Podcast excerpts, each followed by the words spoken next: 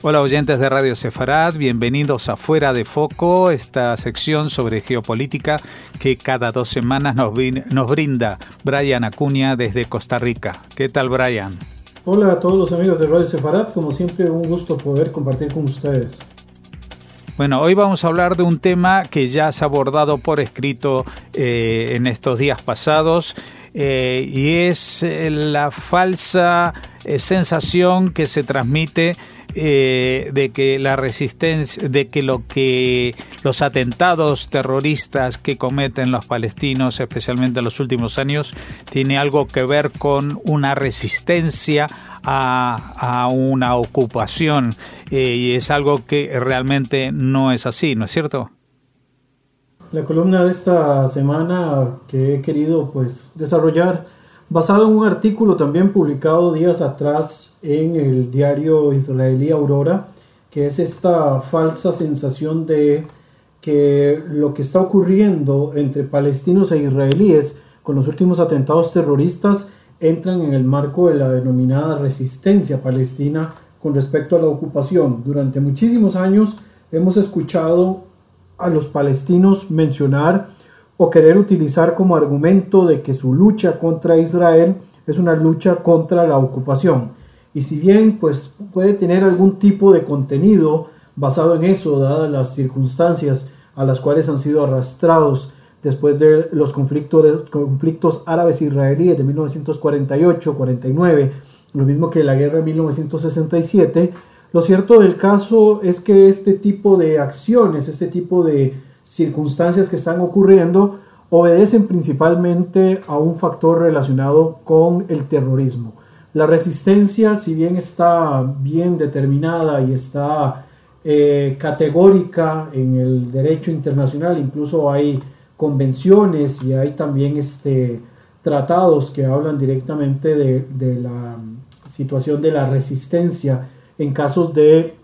discordias con el gobierno o en caso de ocupación de un territorio, lo cierto es que hasta en este tipo de situaciones existe una normativa con la cual se debe de obedecer y se debe de llevar adelante. No es simple de que se puedan estar dando actos que eh, golpeen a población civil y sencillamente no exista algún tipo de contrarrespuesta que pueda ser también eh, tomada en consideración en una circunstancias como estas. Evidentemente, en el marco de un conflicto tan complejo como el conflicto palestino-israelí, eh, todo lo que se pueda decir o todo lo que se pueda argumentar va a tener su contraargumento que en realidad en ocasiones se transforma en una excusa, ¿verdad? Acá tenemos dos actores principales que son Israel y los territorios palestinos, el gobierno palestino y sus diferentes facciones, donde en ocasiones se cometen actos que pueden ser también catalogados como excesivos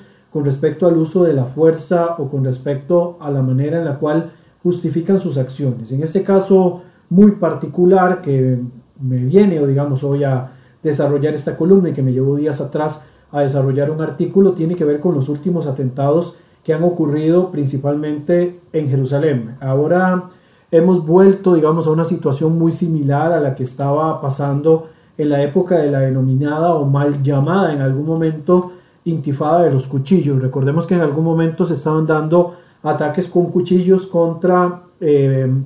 civiles israelíes dentro de algunas zonas de Israel, principalmente en el, en el barrio, eh, en el barrio viejo, cerca de la, de la puerta de Damasco, muy cerca del barrio árabe, donde se han dado ataques contra civiles o contra eh, oficiales israelíes que han estado apostados dentro de la zona. Y esto ha llevado, por supuesto, a que se dé una clara circunstancia de, tensiones que ha venido escalando en los últimos años y que ha dado otro tipo de enfrentamientos, digamos, un poco más internos. Evidentemente, eh, la mal llamada intifada de los cuchillos no se llega a ejecutar como intifada, digamos, no tiene esta característica de levantamiento eh, popular donde se da toda una cuestión estructurada y demás, o se da por lo menos una cuestión de, de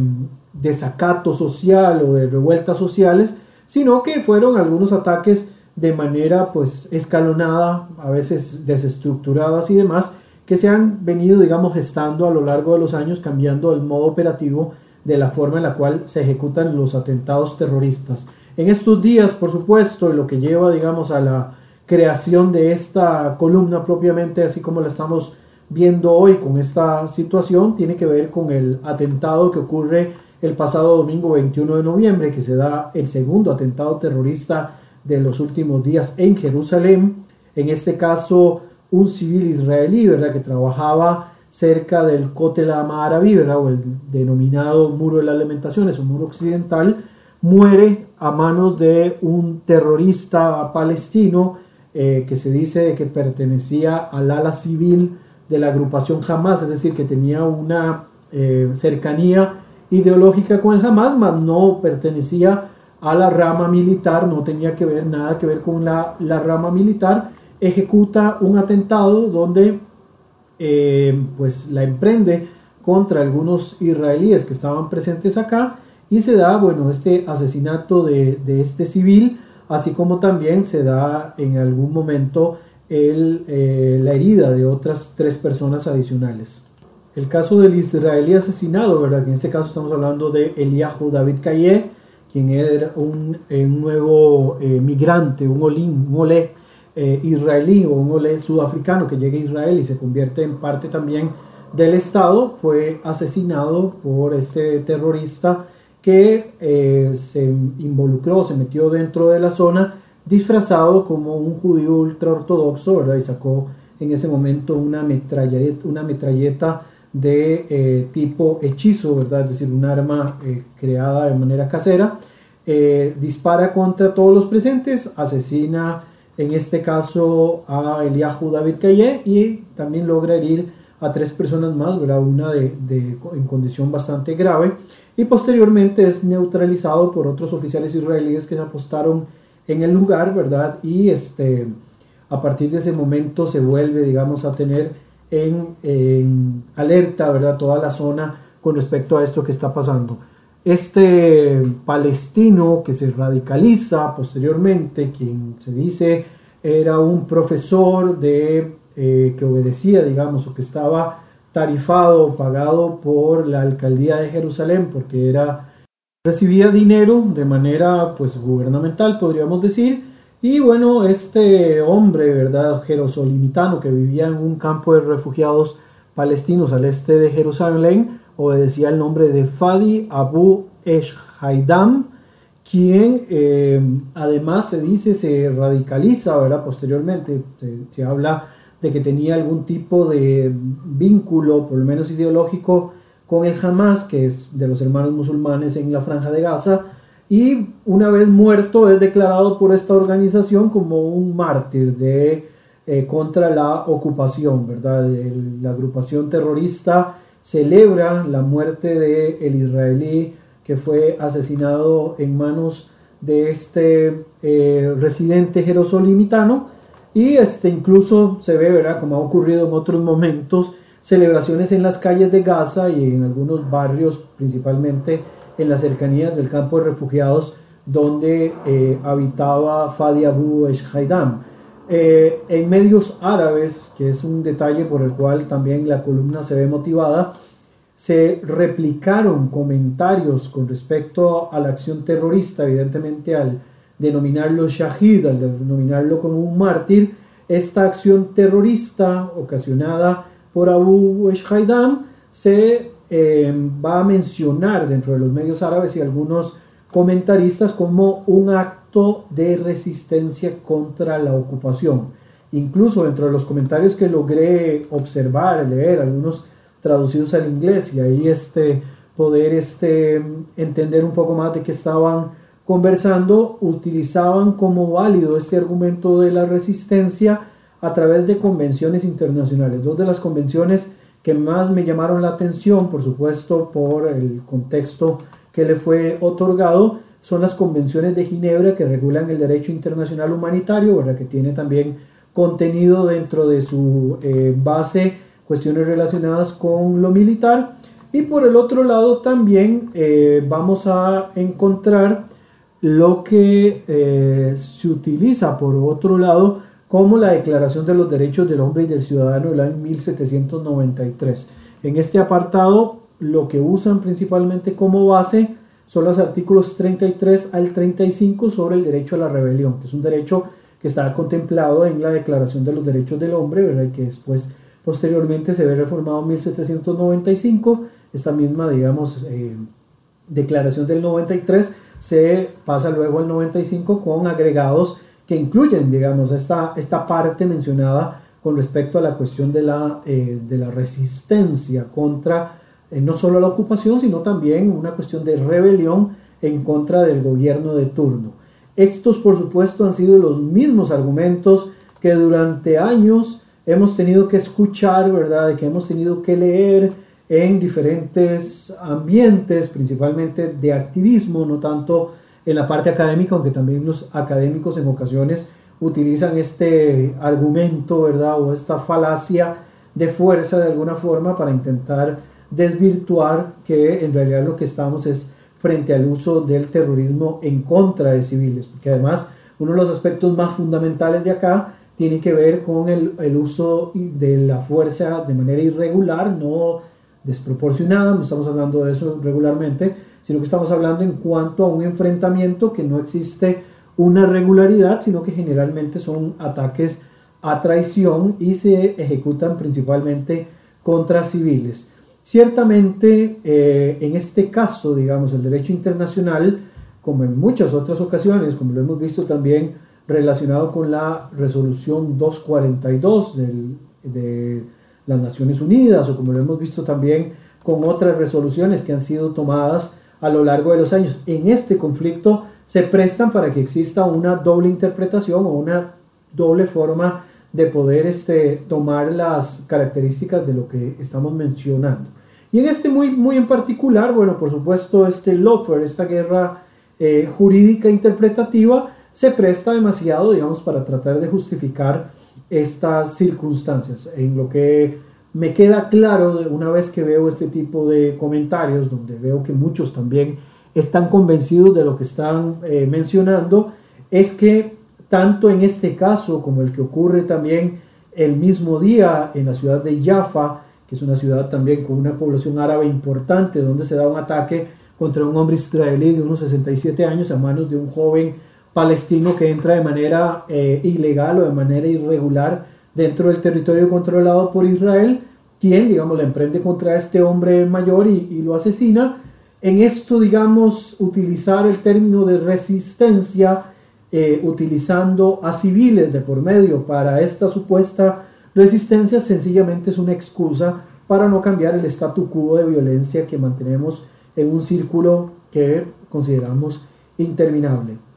Volviendo a los aspectos jurídicos que mencionan eh, estos, digamos, dentro de estos comentarios, evidentemente no, no estoy hablando de comentarios dichos por expertos palestinos, sino que lo estoy viendo desde el punto de vista de la población. Si bien la población puede decir A y de parte del gobierno puede venir de C hasta Z. Lo importante acá es que la gente o muchas de estas personas están convencidas de que este es un acto legítimo y sobre el cual se pueden atacar eh, judíos o se pueden atacar israelíes donde quiera que estén, sencillamente basados en un derecho de rebelión o en una oportunidad contra la represión y contra la opresión que no es existente realmente en el, en el punto de vista más práctico de lo que el, derecho internacional sugiere o que las formas más directas cuando se gestan todas estas declaraciones o resoluciones vienen a marcar, ¿verdad? El momento en el que se ejecutan o se toman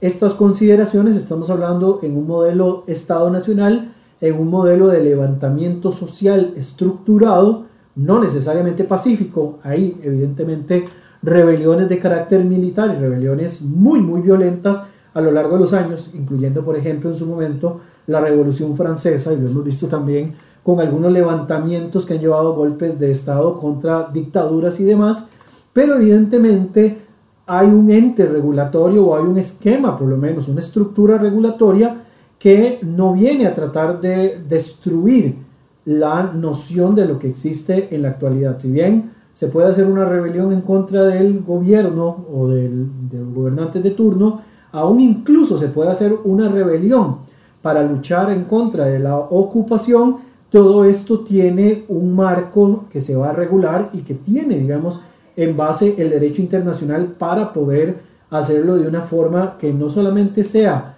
eh, permisiva en cuanto a la violencia, sino que también tenga una finalidad que sea en positivo para las partes que se están revelando. En, dentro de este marco jurídico, la Declaración de los Derechos del Hombre y del Ciudadano menciona la resistencia, la opresión, como una consecuencia de los demás derechos del hombre, así como la posibilidad de la insurrección cuando el gobierno reprime o es ilegítimo para los actores involucrados. Ese primer argumento sigue siendo, por supuesto,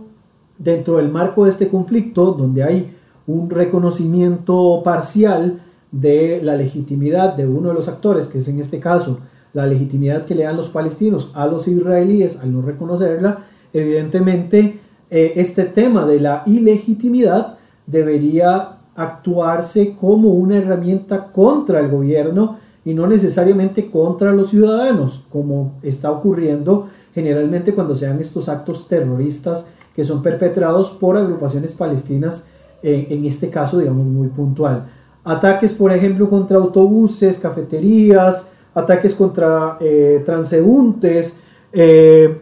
llevar, digamos, al extremo de atropellar, por ejemplo, personas que están en una parada de autobuses donde podría verse aún incluso afectada población árabe que viva dentro del territorio, no es un acto de resistencia porque no tiene un acto simbólico que realmente pueda llevar a una medida importante contra lo que se está luchando. Sencillamente lo que se genera es un ambiente de temor, un ambiente de miedo y finalmente pues cumple digamos con las garantías de lo que es el terrorismo propiamente, que es la, la acción de atemorizar poblaciones y no necesariamente una situación relacionada con eh, el control o con poder retomar, digamos, algún tipo de dignidad o de valor, si fuese, digamos, es el caso. Eh, por otra parte, el otro argumento utilizado tiene que ver con las convenciones de Ginebra. Evidentemente hay otros argumentos, pero estos dos me llamaron mucho la atención en cuanto a los comentarios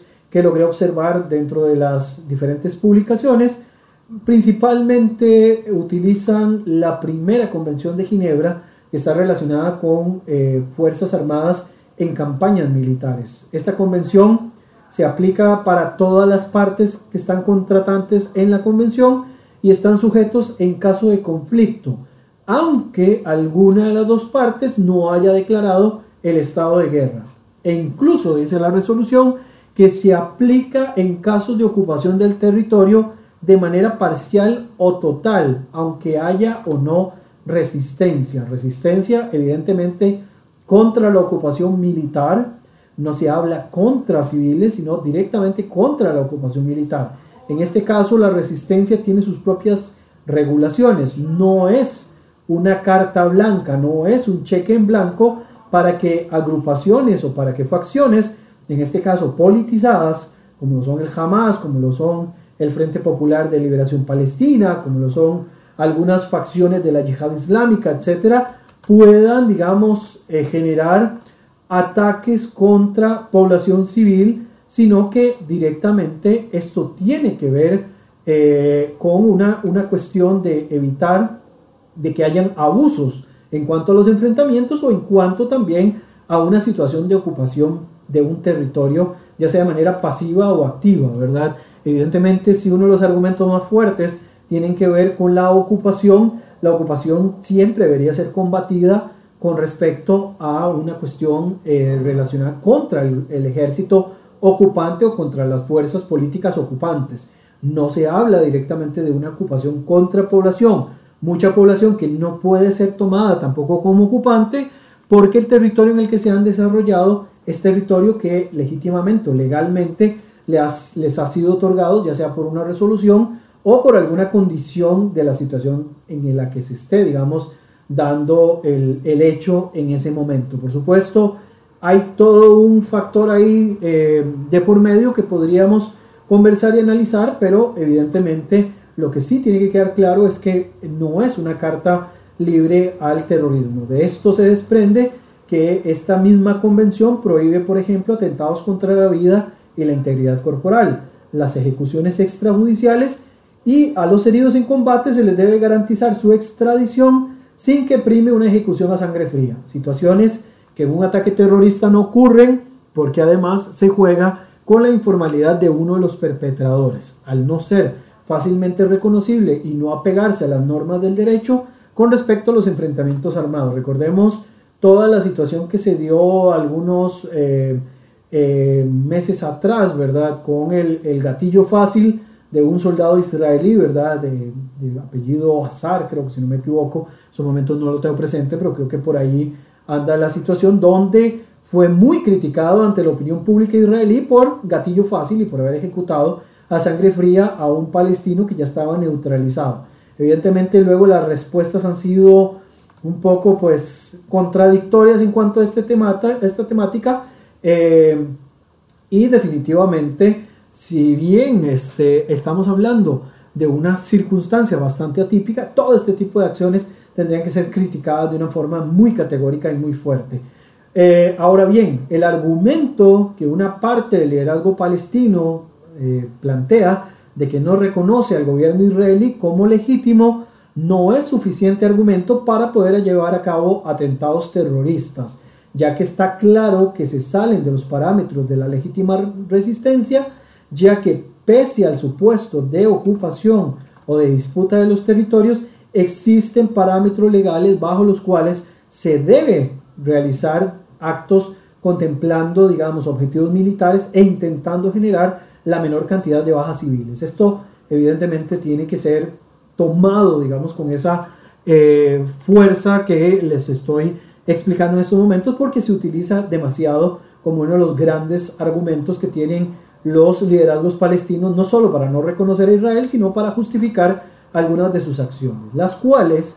son realizadas por atacantes terroristas palestinos eh, que tienen como objetivo el terror por sí mismo, ¿verdad? El terror por el terror. No es el reconocimiento que agrupaciones como el Hamas, la Yihad Islámica y otras organizaciones hacen con respecto a Israel lo que les da derecho a realizar este tipo de actos como una forma de resistencia. No pasa por ese lado. La resistencia tiene sus propios parámetros y por eso también ha sido legislada de tal manera de que no se, no se den abusos, así como también no se pueden dar abusos por parte de un Estado, ni siquiera dentro de territorios ocupados, y que exista toda una serie de normativas ante las cuales también se debe ser crítico cuando se esté dando una circunstancia de estas. La deslegitimación que dan estas agrupaciones terroristas no van en detrimento solamente de Israel, sino que también están en detrimento de aceptar resoluciones internacionales tomadas por la comunidad internacional, algunas no vinculantes por supuesto,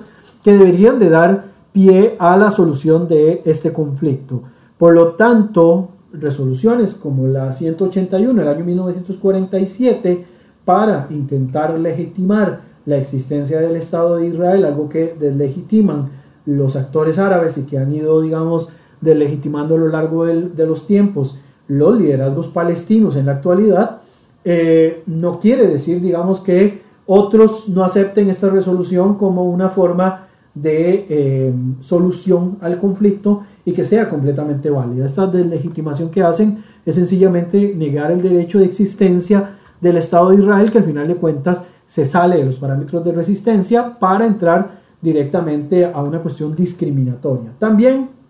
hay una contraposición a no querer salir de una situación de beligerancia eh, y respetando en algunas partes la resolución 242 del año 1967, ¿verdad? que llama a regresar a fronteras anteriores al conflicto hacia fronteras seguras, ¿verdad? que ya hemos hecho todo un debate con respecto a esto de fronteras seguras y que también, digamos, en el marco de estas agrupaciones palestinas no es aceptada la resolución 242 de manera, digamos, este, práctica o implícita. Ambas resoluciones con el objetivo claro de brindar las herramientas para la conformación de dos estados independientes y que llama a la negociación para superar el conflicto y salir de la condición actual de eh, enfrentamiento. Eh, situación que se esperaba pudiera cambiar con la firma de los acuerdos de Oslo en los años 90. El reconocimiento por parte de la Autoridad Nacional Palestina del derecho israelí a existir, idea que por supuesto no es compartida por todos los actores palestinos como claramente eh, se conoce hasta la actualidad. El asunto se profundiza aún más cuando entre el liderazgo palestino actual no existe una unidad real, sino que estamos frente a una condición de división cada vez más, eh, se le llama en, algunas, en algunos aspectos, una somalización de la situación política que cada vez se ve menos fácil de resolver y que tiene más bien posibilidades de escalar y de generar algún tipo de enfrentamiento de facciones. En primer lugar, mencionando la pérdida de confianza y de legitimidad que las autoridades actuales a manos de Abu Mazen tienen o también por las mismas acciones que Abu Mazen realiza contra sus opositores políticos, contra la prensa o realizando operativos para neutralizar la posesión de armas de algunas facciones como ocurrió en Jenin en días atrás. Estas acciones de los liderazgos palestinos los lleva a perder fuerza entre la ciudadanía y darle mayor poder a las facciones islamistas que son las que terminan no solo causando divisiones a lo interno de la sociedad palestina, sino que están enfrascadas en luchas abiertas contra objetivos israelíes bajo el paraguas ideológico y el rechazo a reconocerle de alguna forma sus derechos a la existencia basado en la excusa de la resistencia. Finalmente, y para terminar la columna de esta semana, esta falta de perspectiva de resistencia solamente es una careta, solamente es un espejismo dentro del entramado de acciones beligerantes de las facciones promotoras del terror. Queda claro que se trata de infundir temor y causar la mayor cantidad de daños posibles o el asesinato a sangre fría por odio. También queda muy claro que no se trata de un conflicto por territorio, ni tampoco es solamente la resistencia por lo cual se dan este tipo de enfrentamientos, sino que se trata una vez más, y como lo hemos hecho enfáticamente, por lo menos entre algunas de estas facciones, de negar el derecho de existencia de los ciudadanos judíos y utilizan esta máscara de la lucha legítima que en realidad, como lo dije también en el artículo y que lo cierro también en esta columna, está impregnada de un tufo hediondo de irracional odio ideológico del islamismo radical que durante años, desde que he empezado, no solo fuera de foco, sino desde que llevo analizando el conflicto, es uno de los problemas más graves que tiene el sistema internacional en el, en el aspecto de la seguridad. No es una lucha, por supuesto, contra el Islam como religión, sino que es una lucha en contra de los ideólogos del Islam político y, y el Islam radical, que se nutren técnicamente de lo mismo se nutren de las ideologías tomadas del radicalismo de los hermanos musulmanes, que están patrocinados ya por algunos países de manera muy abierta en la época actual, o se nutren también de movimientos similares como el wahabismo, que durante muchos años tuvo, digamos, de cabeza al mundo nutriendo organizaciones como Al Qaeda o que han estado en manos de Daesh, por ejemplo, y que hasta la época actual nos han mantenido también en esta eh, circunstancia tan lamentable. Evidentemente el conflicto palestino-israelí tiene muchísimas más vertientes, pero utilizar nuevamente los argumentos de una supuesta resistencia para seguir manteniendo el estatus de conflicto no ayuda en lo mínimo para poder llegar a una solución definitiva. Jorge. Muchas gracias, Brian Acuña, como siempre, por habernos ilustrado con tu análisis y tus palabras esta situación. Esperamos volver a contar contigo dentro de dos semanas. Hasta entonces.